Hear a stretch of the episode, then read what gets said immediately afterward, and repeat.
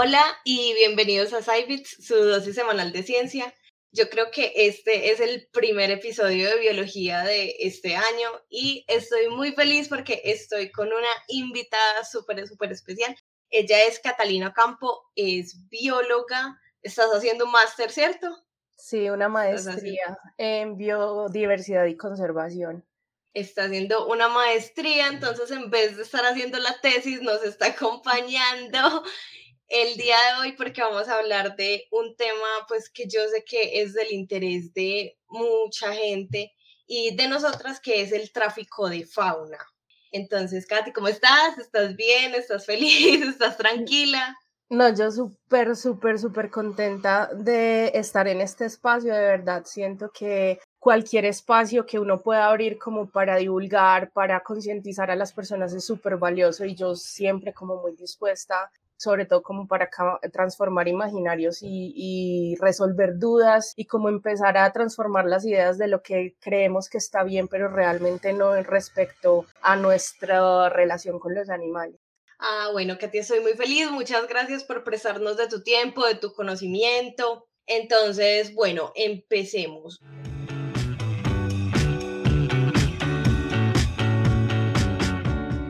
Katy, ¿cómo, ¿cómo definirías el tráfico de fauna? Mira, Mari, eh, realmente el tráfico de fauna se define como la comercialización, eh, el transporte, la tenencia de fauna silvestre, eh, pero no solo como del animal como tal, sino también de los derivados. Eh, los derivados como la piel, como las garras, como los aceites, como todo lo que tenga que ver con un animal, con, con un animal, no, y no un animal doméstico, porque ahí ya entramos en otra cosa, sino que tenga que ver con fauna silvestre. ¿Por qué? Porque eso está pena, o sea, eso está regulado, eh, no hay, eh, no hay en ninguna ley, al menos en Latinoamérica, donde haya permisividad en eso de que las personas puedan eh, poseer, tener, transportar, de alguna manera, el fauna silvestre, porque la fauna silvestre es propiedad del Estado por, por el simple hecho del valor de la biodiversidad. Entonces, eso es básicamente como algo así como lo, eh, la idea más global de lo que es el tráfico, que es comercializar, transportar, almacenar, tener en cautiverio cualquier tipo de animal silvestre. Katy, o sea, ¿cuáles son las intenciones detrás de la compra de animales silvestres? O sea, la, la, mayoría de los animales silvestres que son comercializados se comercializan como con qué tipo de fines, sea como mascotas o es más común que la gente necesite como los derivados. Pues es que hay, hay varios tipos de, de, mercados. Entonces hay mercados que tienen que ver mucho con la entre, el entretenimiento, entonces que suplen o dan animales a circos, a zoológicos, a centros recreativos. También hay otro tipo de tráfico que suple necesidades como de estas muy enfocadas en el chamanismo y en los, estas medicinas alternativas que se usan mucho eh, derivados animales. Y hay otro tipo de, tráfico que es sobre pieles y sobre eh, mascotas. Entonces, dependiendo Inclusive los animales son víctimas de tráfico dependiendo del mercado al que van. O sea, no todos los animales sirven para todos los mercados. Hay mucho de tráfico que es de mascotas, pero también hay muchísimo que es mucho menos más visible, que son los animales usados como derivados para chamanismo y los otros que también sirven de lavado para mantener vivas atracciones turísticas en alrededor de animales, de contacto con animales o de presencia de animales en, en centros cerrados. Para Pero acá en Colombia, por ejemplo, ¿qué es lo más común? Que la gente lo compre de mascota. Eh, sobre todo en los grupos animales como los pájaros, es muy común las para que, sea, que sean para mascotas. O sea, los loros. eso pero también a los loros los usan mucho eh, como mascotas, pero también para la cuestión de, de las plumas. Entonces, todo lo, ese, esta cosmovisión y esta cosa que le meten de, entre comillas, espiritualidad de, ay, no, es que las cosas con plumas, con eh, garras, con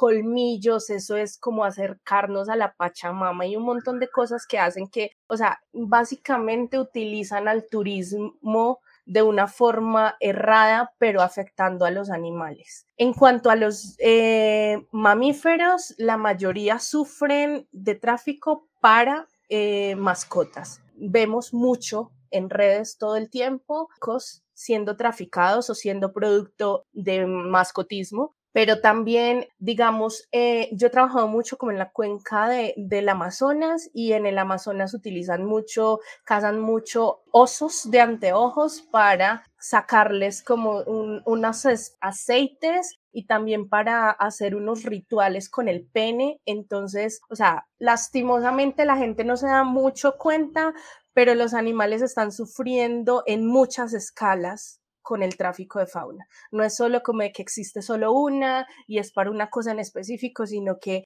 eh, puede ser que lo cojan para piel, o puede ser que lo cojan para mascota, o puede ser que lo cojan para derivados, o puede ser que lo, o sea, sufren en muchas escalas, entonces, pero sí tiene mucho que ver como el grupo de animal al que, que está pues siendo víctima. Katy, y para comer, o sea, tráfico para alimentos también es común acá en Colombia. Sí, sobre todo pues como en, en la región como amazónica hay mucho como de, de esa, mm, ¿cómo lo digo? Como la gente suele como manosear mucho la cultura indígena y, y decir y, o, mm, suavizar la cuestión de, del, del, tráfico de fauna para consumo diciendo que es que es parte cultural y eso no es tan así. Eso no es tan así porque la mayoría del consumo no lo, lo hace las comunidades indígenas dentro de ellos, sino que los mismos indígenas hacen cacería para extraer y llevar a mercados de, de, ciudades principales como Lima, como Bogotá, como, como en, en Ecuador también hay mucho, entonces es un blanqueo y es una manipulación de eh, cosas mucho más culturales de los, de los indígenas, pero que se aprovechan de eso para comercializar productos que no deberían ser comercializados.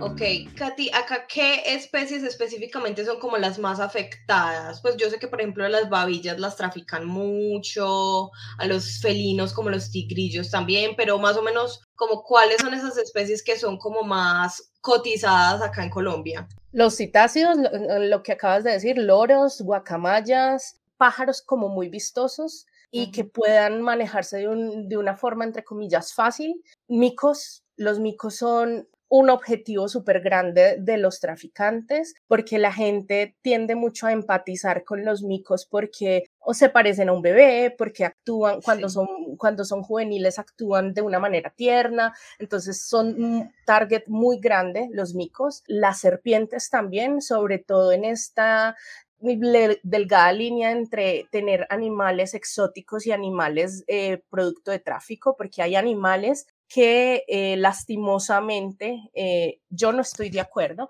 pero hay cierto tipo de serpientes que son exóticas y que los que sí se pueden entre comillas tener. Entonces la gente aprovecha esa delgada línea entre lo legal y lo ilegal para también traficar eh, fauna nativa y blanquearla. Sí, porque eso es muy complejo porque acá en Colombia pues técnicamente la ley no permite que uno de mascota tenga ningún animal silvestre pero nunca define bien un animal doméstico, entonces por ahí la gente se pega, pero en realidad uno va a ver una serpiente, uno sabe que eso no es doméstico y que en realidad la gente no tendría por qué tener eso y que probablemente proviene del tráfico. Y, en situaciones como, digamos, los periquitos eh, australianos, o ahorita hay una moda muy grande de los erizos y los hurones, son animales que son traficados. Uno no, o sea, ¿cómo, cómo se puede hacer un seguimiento o cómo se puede hacer un rastreo de que esos animales fueron criados justamente para ser mascotas y que no fue que realmente fueron capturados o desde su eh, lugar de origen y traídos aquí de manera irregular, pero en las leyes colombianas no, o sea, no hay una cosa muy específica que diga como de esto son mascotas y esto y de aquí no se sale, y entonces la gente utiliza, eh, manipula mucho la ley. Eh, sí, pues, claro, se pega mucho del vacío legal. Y Pues porque, por ejemplo, con los hurones, yo sé que eso técnicamente es legal porque el hurón es una especie, pues, doméstica técnicamente, pero yo estoy segura de que la mayoría de gente que tiene hurones no los trajo legal. Claro. Entonces, ahí, o sea, puede ser muy legal, pero probablemente su obtención no fue tan legal. Claro, y, la, y la pues misma cosa que los periquitos, o sea, tú tienes un periquito australiano, tú no puedes eh, liberarlo, no puedes, eh, una autoridad no puede llegar y hacerte un decomiso de un periquito australiano para liberarlo, así el animal esté en las peores condiciones, así el animal esté sufriendo, esté teniendo cautiverio, esté teniendo problemas de improntas o de comportamientos repetitivos, pues que produce el mismo cautiverio, no puede hacer nada porque ¿qué hace con ese animal? Ese animal no es de aquí, no es de allá, no es de ningún lado. Eso es doméstico, pero uno que va a saber eso cómo se obtuvo, pues. Claro, claro. Y ahí está también como lo que intentan manipular mucho, como de, ay, pero ¿cómo si los periquitos se pueden tener, si son legales? Entonces yo, ¿por qué no voy a poder tener un loro? Si le van a ah, dar las mismas condiciones, pero entonces es ahí como también el concepto del poseer que tenemos los humanos tan arraigados, que es como de no, es que yo necesito un, loro para que de exhibición o necesito un periquito australiano. ¿Cómo llegamos a ese punto como sociedad en donde los animales se vuelven una cosa tan estética? Sí, no, y creo que también hay un, un, desconocimiento muy grande como de lo que implica un proceso de domesticación. O sea, domesticación no es solamente vos criar un animal en cautiverio. O sea, yo estoy segura de que la gente sabe que un tigre que ha sido criado en cautiverio toda su vida no es doméstico solo porque estuvo criado en cautiverio, sino que hay todo un tema de cambios en el comportamiento, de cambios pues como a nivel genético y pues de una verdadera dependencia del animal con el ser humano. Entonces ahí la cosa pues se vuelve un poquito más complicada y no es como que cualquier animal en cautiverio es una mascota o es un animal doméstico. Pero, pero si, si te das cuenta, siempre el, el, discurso es manipulado para como nos conviene. Entonces, que si queremos tener un tigre en nuestra casa, ah, no, es que es domesticado, entonces cualquier, porque nació aquí o porque se lo quitamos a la mamá desde muy bebé, entonces normal. Pero si lo que estamos diciendo es como, eh, parce, tenemos los gatos, tus gatos si son domésticos, no son silvestres, tienes que tener los cuidados, entonces no, no, no, como así que silvestres, si ellos tienen, si ellos tienen instintos, si ellos son salvajes, entonces ves que siempre, siempre el discurso va a estar muy manipulado como de, depende, si yo quiero justificar la falta de, de mm, cuidado que tengo con mi mascota, entonces hablo del instinto. Pero si quiero justificar por qué tengo un león en mi casa, entonces hablo de que está mascotizado porque ya desde muy bebé está conmigo. Sí, no, o sea, la conveniencia pues prima acá. Katy, más o menos cuál es el procedimiento para rescatar fauna silvestre, o sea, cuando se dan cuenta de que hay un animalito que está siendo traficado, cómo es la cosa, cómo se entra ahí a intervenir. Bueno, hay un montón de organizaciones no gubernamentales que hacen como de veedor o de garante de recibir denuncias o de mirar cómo es que están, eh, qué es lo que está pasando en centros recreativos o en lugares donde se sabe que hay presencia de animales y que hay una dudosa procedencia de esos animales. Entonces, nosotros, digamos, yo como DNG, lo que hago es ir y verificar esas denuncias, eh, verificar el estado, obviamente siempre para que un animal silvestre pueda estar en posesión de un particular, dígase Catalina, dígase Mariana, dígase cualquiera, tú tienes que tener un permiso del eh, Ministerio del Medio Ambiente. ¿Por qué? Porque como lo dije al principio, todos los, o sea, los animales y la fauna silvestre es un bien común y es un bien del Estado. Entonces tú no puedes apropiarte de ellos porque te dio la gana y punto. Entonces, ir y verificar los papeles, verificar el estado de, de los animales. Si son animales que no, no hay cómo justificar la procedencia de ellos, entonces lo que se hace es escalarse con la autoridad ambiental, con las CARS, con las corporaciones autónomas, y ellas empiezan a hacer seguimiento y lo que hacen ellas, nosotros como ONG y población civil no podemos quitar animales, pero las CAR junto con la policía ambiental lo que hacen es decomisos. Los decomisos entonces lo que eh, básicamente es eh, se lo quitan al que lo tiene y disponen con centros de rescate, centros de rehabilitación, centros especializados donde hayan biólogos, donde hayan veterinarios, para hacer todo el proceso de rehabilitación y posible reinserción. Digo posible, ¿por qué?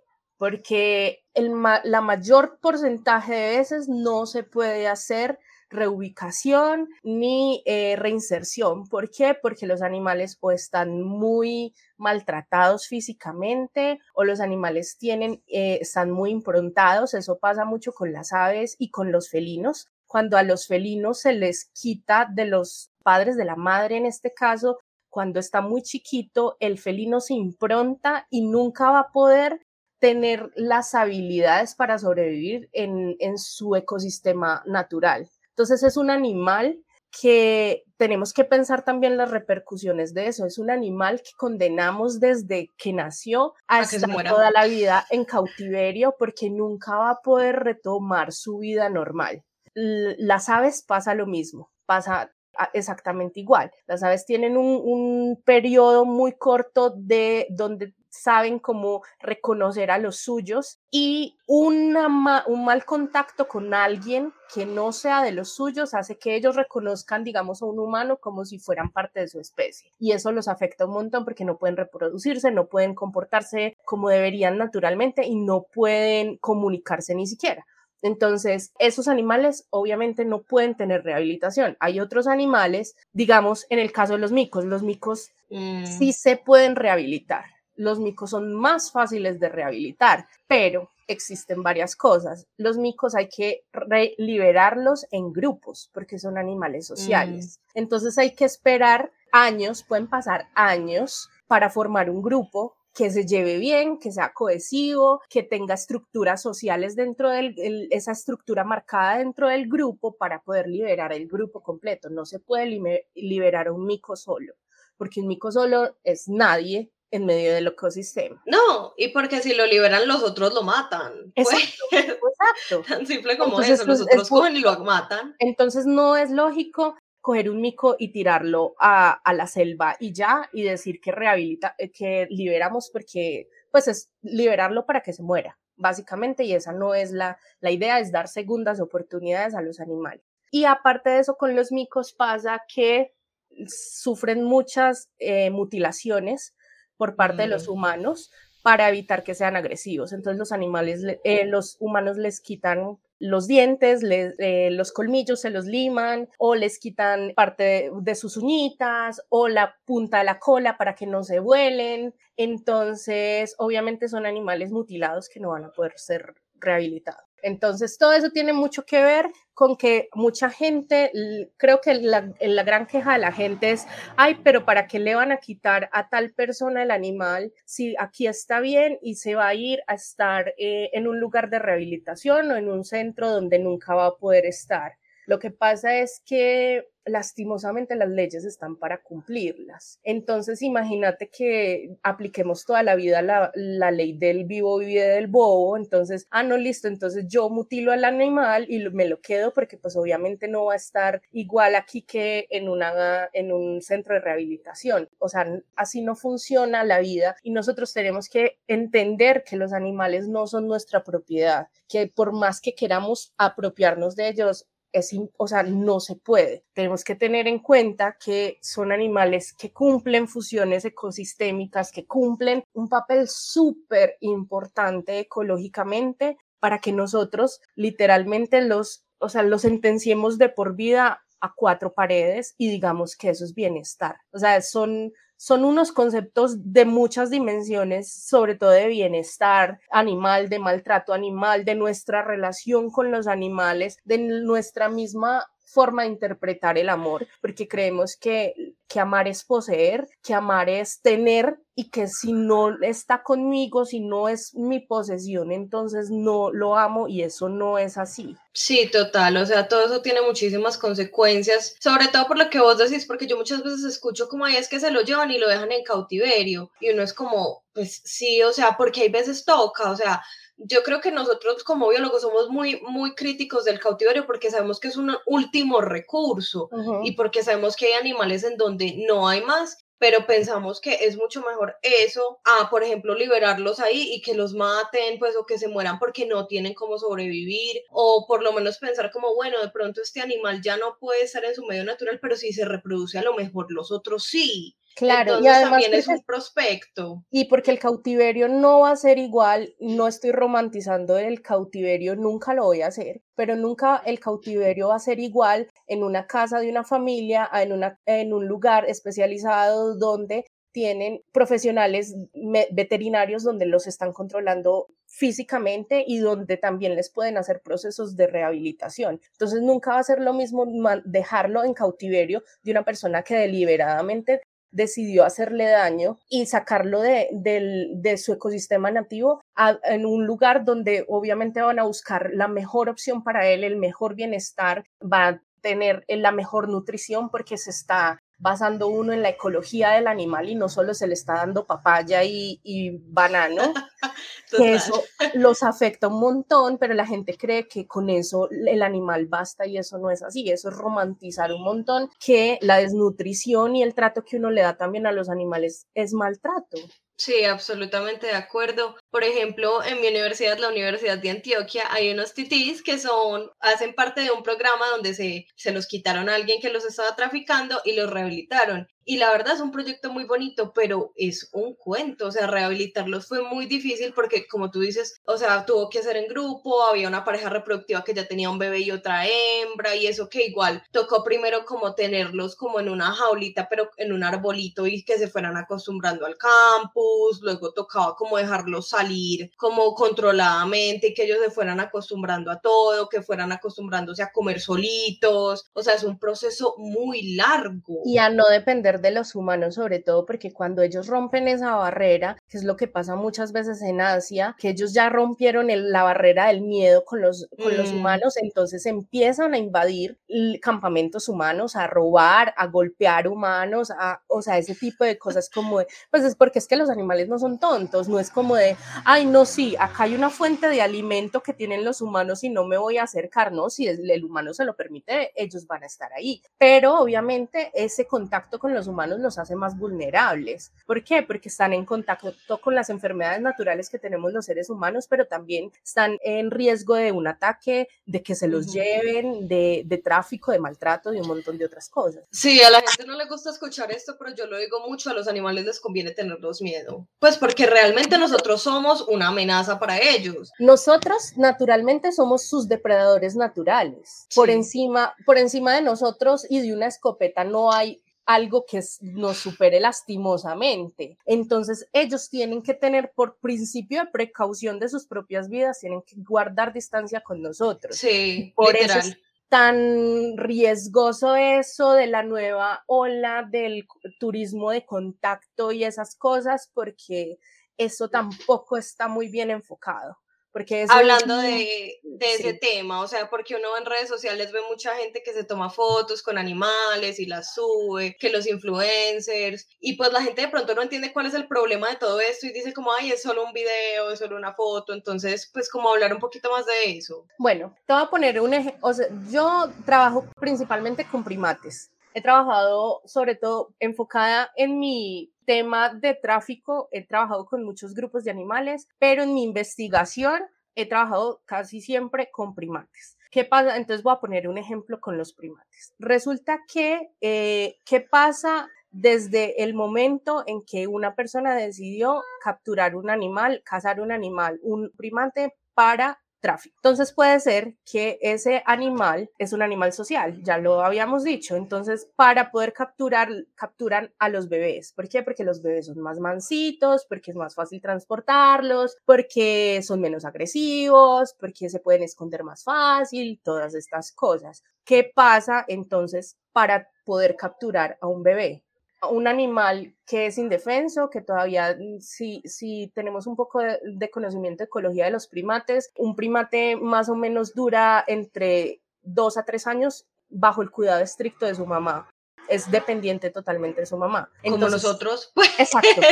nosotros somos primates. primates, exacto. Entonces, cuando para poder capturar a un bebé, lo que hacen es aislar a toda la familia, matan a todos los adultos, porque aparte de eso son sociedades donde son estructuras sociales donde las hembras crían a todos los bebés, están pendientes, eh, hay vigías que, que se encargan de estar pendientes de los depredadores, entonces matan a toda la estructura social para apropiarse de los bebés. Digamos que son exitosos y pueden coger a ese bebé pero en el nada más desde que capturan a los bebés hasta que llegan al sitio de destino, de cada 10 bebés primates que han capturado, solo uno sobrevive. ¿Por qué?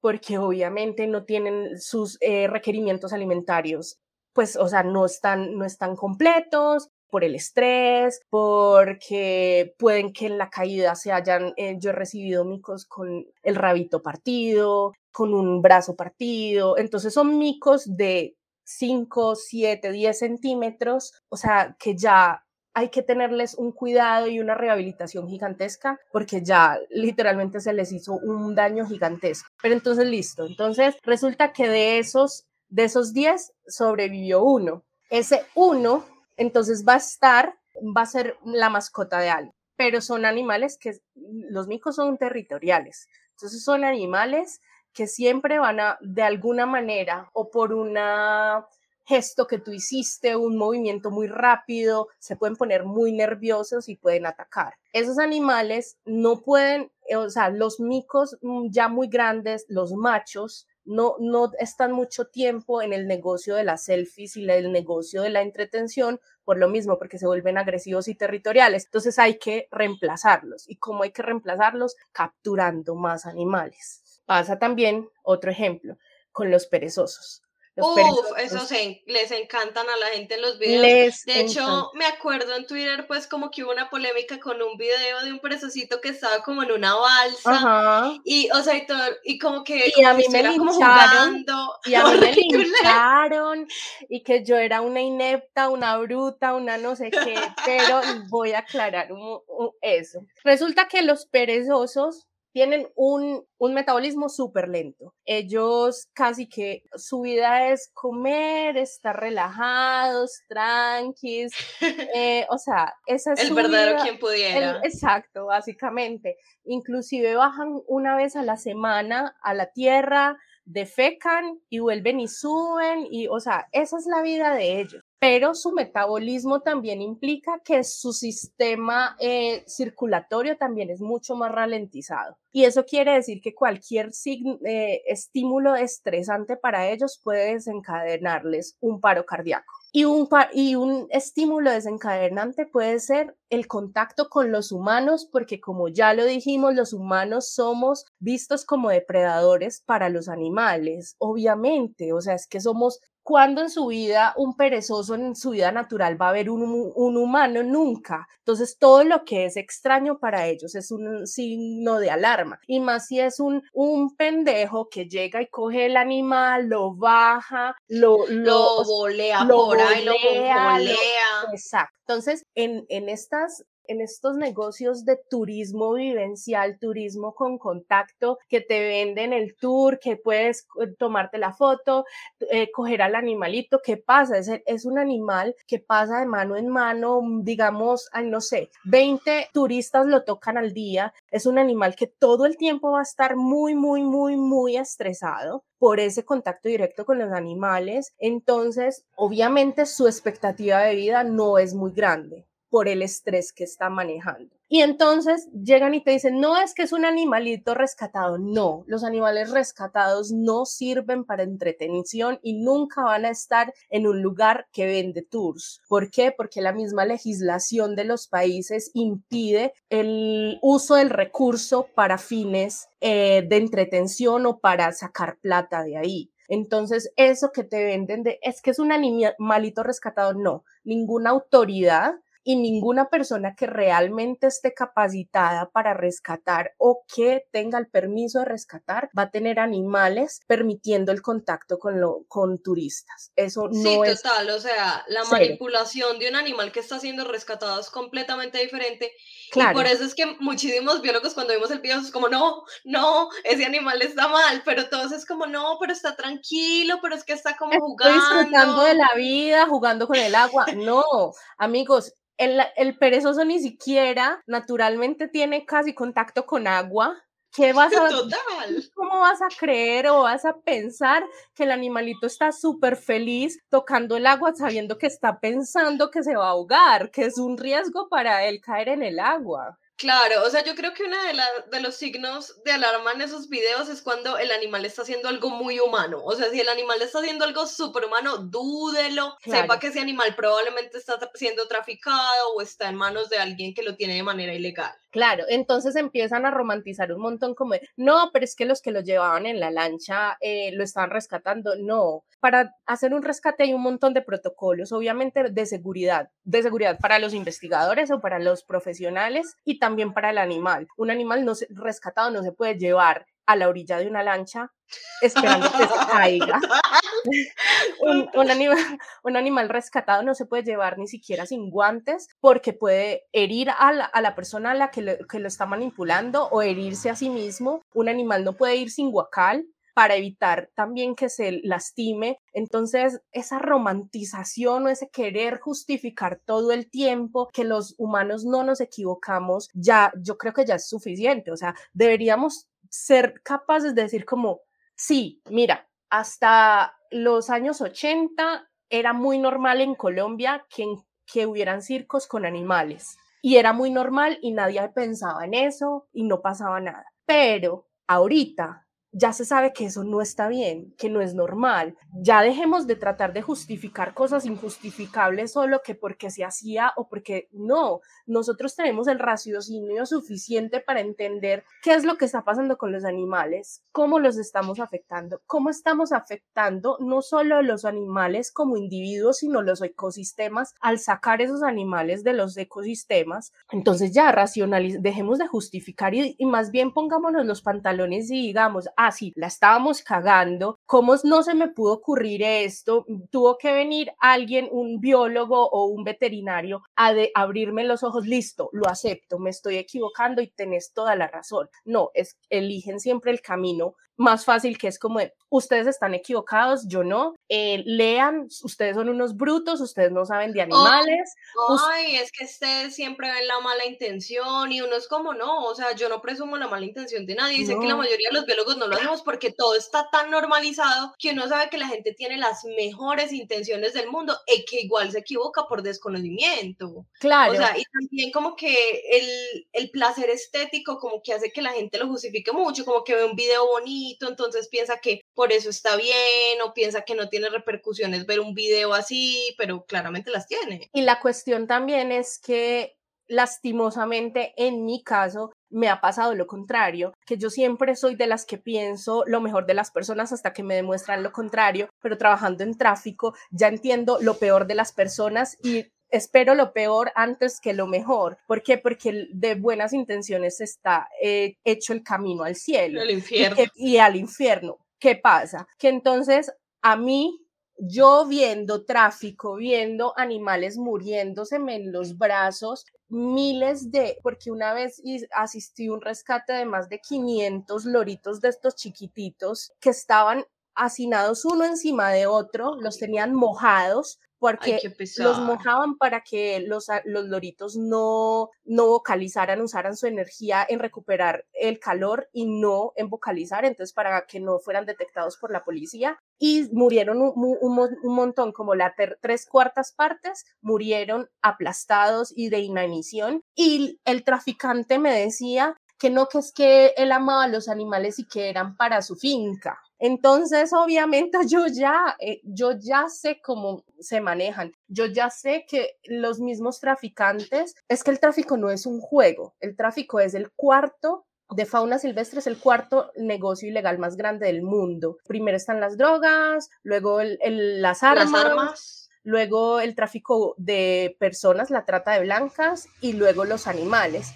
Pero se usan las mismas líneas de tráfico. Tú te vas al Amazonas y la misma línea o la misma eh, lugar por donde la ruta es la misma ruta por donde se trafica las armas, por donde se trafica la droga, también trafican los animales. Y son esos mismos traficantes que usan niños indígenas para llevar un tigrillo en la mano y convencer a las autoridades que es que el tigrillo es su, es su mascota y que como es indígena tiene el derecho de tenerlo, cuando es mentira, cuando uno de los grandes fuentes de tráfico es el tráfico hormiga, que es literalmente sacar de granito en granito, de, animal en animal, y suman unas cantidades gigantescas en volumen, eh, hablando de volumen de tráfico al final. Entonces, por eso es que yo ya lo ando mucho con pinzas con la cuestión de, no, es que había una señora, no, es que a mí me vendieron eh, estaban vendiendo tres eh, tigrecitos y yo los recogí porque es que qué pesar y, y cómo los voy a dejar ahí con los traficantes. No, es que si tú estás comprando, ¿qué van a hacer los traficantes? ¿Tú crees que es que ya se van?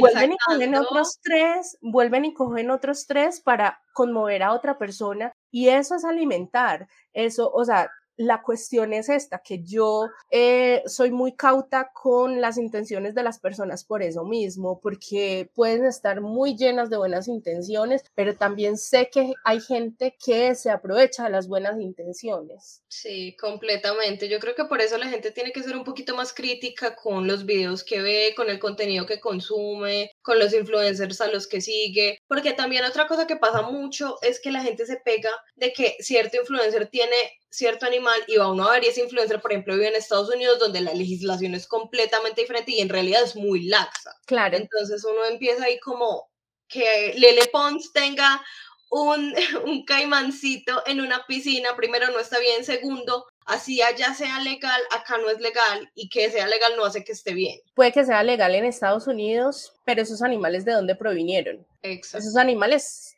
han salido de la cuenca amazónica Colombia, Perú, Brasil, Ecuador somos fuentes de biodiversidad. Entonces esos animales no llegan a Estados Unidos nadando por el mar Caribe, no. Esos animales han sido traficados, han sido traficados de las peores maneras. Y así como esos animales alcanzaron a llegar a Estados Unidos, muchos se que murieron en el camino. Entonces hay que dejar ya de romantizar la cuestión de que no es que haya si es legal, entonces normal, no, porque es que, o sea, dejemos de, de verdad, o sea, esto que, también sea una reflexión para que dejemos de romantizar todo lo que viene de Estados Unidos y de verles las botas a ellos como de, ah, porque lo hacen los gringos está permitido. Todo bien. No, es que no te estás dando cuenta que es que el gringo que estás defendiendo está afectando tu biodiversidad y que, que la biodiversidad también va a afectar tu forma de convivir en el mundo, que sin biodiversidad tú ni siquiera vas a tener recursos para subsistir. O sea, ¿cuál es todo esto de, ese afán de, justificar por qué mi famoso la está embarrando y en vez de decir como, oye, sí, o sea, no, no es necesario que para tu video de cinco minutos de Instagram tengas un mico, porque en vez de estar justificando eso, ¿por qué no le decís como de, hey, ¿y tú qué haces por nuestra biodiversidad? ¿Tú qué estás haciendo? ¿Te gustan tanto los animales? Bueno, eh, no sé, métete en una campaña en contra del tráfico o ayuda a una ONG. O pues. donale a una ONG o ayuda con las autoridades. Pues. Ayuda a establecer un centro de rehabilitación para que estos animales tengan segundas oportunidades o ayuda a los perritos y los gaticos. Pues, o sea, hay un montón de formas en las que tú puedes impactar. No me puedes decir a mí que la forma más válida y la única forma que tienes es tener un animal en cautiverio para demostrar tu amor hacia los animales. O sea, eso es absurdo. Eso es decir, como que como yo amo tanto a mi hermana, entonces la voy a tener encerrada en un en una jaula controlada porque es que la quiero ver todo el tiempo. O sea, si yo la quiero, la quiero libre, la quiero que se desarrolle, la quiero que cumpla o muestre su capacidad dentro del mundo, eso porque no lo podemos hacer con los animales. Sí, completamente de acuerdo, Katy.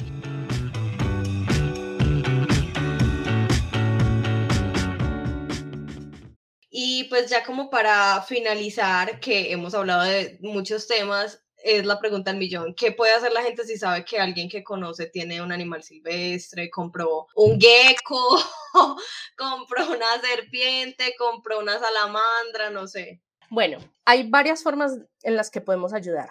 Una súper importante, no compartir videos donde se normalice la tenencia, el contacto eh, de animales de fauna silvestre. No eh, consumir ese tipo de tours donde te digan o te ofrezcan contacto con los animales. Ya sabes que los animales se pueden afectar de muchas maneras y que detrás de esos animales hay otros que ya se que están muertos eh, para que tú puedas tomarte esa selfie, que al final de cuentas, pues no creo que una vida de un animal valga una selfie Sí, una selfie. O la popularidad que puedas tener en Instagram. Eh, lo tercero es súper importante, que es denunciar. Yo sé que es muy es un, es un temita ahí como complicado para la gente porque la gente obviamente no va a querer pelear con el vecino, ni con el amigo, ni nada de eso, pero en mi ONG tenemos una línea de tráfico de fauna silvestre. Yo recibo denuncias anónimas con toda la, información y las remito a las autoridades. Eh, mm, de cualquier parte del país, se puede. De cualquier parte del país. O sea, por, eh, me comunican y me mandan toda la información de una manera, si quieren, anónima. Yo no, o sea, yo hago las denuncias eh, a nombre de la ONG para lo que yo trabajo, pero ellos, o sea, los denunciantes no van a estar ni ni van a tener que asistir a, ninguna audiencia, ni dar testimonio, nada. Solo lo que hacemos es recopilar esas eh, denuncias anónimas a través del correo electrónico que tenemos para eso y con esas denuncias anónimas revisamos la información y luego la escalamos a las autoridades correspondientes. Eh, el correo electrónico es denunciafaunacolombia.gmail.com. Ahí, lo, o sea, la información que tengan, si tienen la dirección, si tienen eh, el tipo de especie o si tienen como cosas como de creemos que es un mico, tienen foto, lo que sea, o sea, cualquier cosa que nos pueda encaminar a quién denunciar y cómo manejar el, el, el caso, súper bien. Entonces, la denuncia también, ya sabemos que, o si quieren, lo hacen directamente con las autoridades ambientales. Esa también es una muy buena opción y también la veeduría ciudadana. Las personas que, que somos ecologistas o que nos amamos los animales y que queremos que la situación también cambie de alguna manera, una manera muy eficiente es estar pendiente de las autoridades y presionar para que las autoridades hagan su trabajo que es velar por los, los derechos y, el bienestar de los animales, para que hagan incautaciones, para que se lleve un buen proceso con los animales recuperados. Creo que sobre todo educación. Si tú ya entiendes el problema, solo a que se lo digas a tu mamá o que se lo digas a tu primo que piensa comprar un loro o ese tipo de cosas, la educación transforma las mentes. Educación, eh, veeduría y por favor no consuman en nada que tenga que ver con tráfico de fauna. Listo, Katy, muchas gracias. Eh, ¿Quieres promocionar tus redes sociales, que te sigan?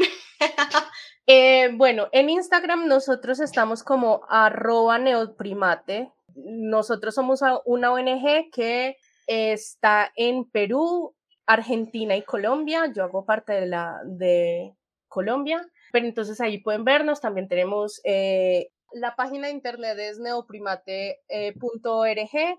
Ahí se puede, o sea, pueden colaborarnos haciendo donaciones, ahí habla de todo lo que, en todo lo que trabajamos, también tenemos como una tiendita como de souvenirs que también apoyan mucho como el trabajo que estamos haciendo. Bueno, básicamente eso. Y pues en Twitter estoy como arroba catiprimate, ahí pues hago como un poco de divulgación también, un poco de, de polémica, un poco de un, poco, un, poco, un poco de exponer, sobre todo, pues como en me enfoco mucho como en extraer estos videos que la misma gente de Twitter retuitea sobre la normalización o esta romantización de animales y los hacen parecer muy tiernos, pero que no lo son. Entonces eso también como que es como como una, una cachetada a la realidad, como de no, no, no, chicos, así no es y las cosas no son tan hermosas como no las quieren hacer ver. Entonces, pues si quieren verme la polémica, pues me pueden seguir por ahí también. ah, no, listo. Igual yo voy a dejar todo, todo en pues cuando se publique el episodio para que la gente tenga los recursos a la mano y yo claramente te vamos a etiquetar porque obviamente esto es tu trabajo y Cata, muchas gracias por sacar de tu tiempo y de tu conocimiento para hablar de esto. Mari, con muchísimo gusto, cuando quieras, aquí estaré otra vez. bueno, nos vemos en un próximo episodio. Chao, gordos.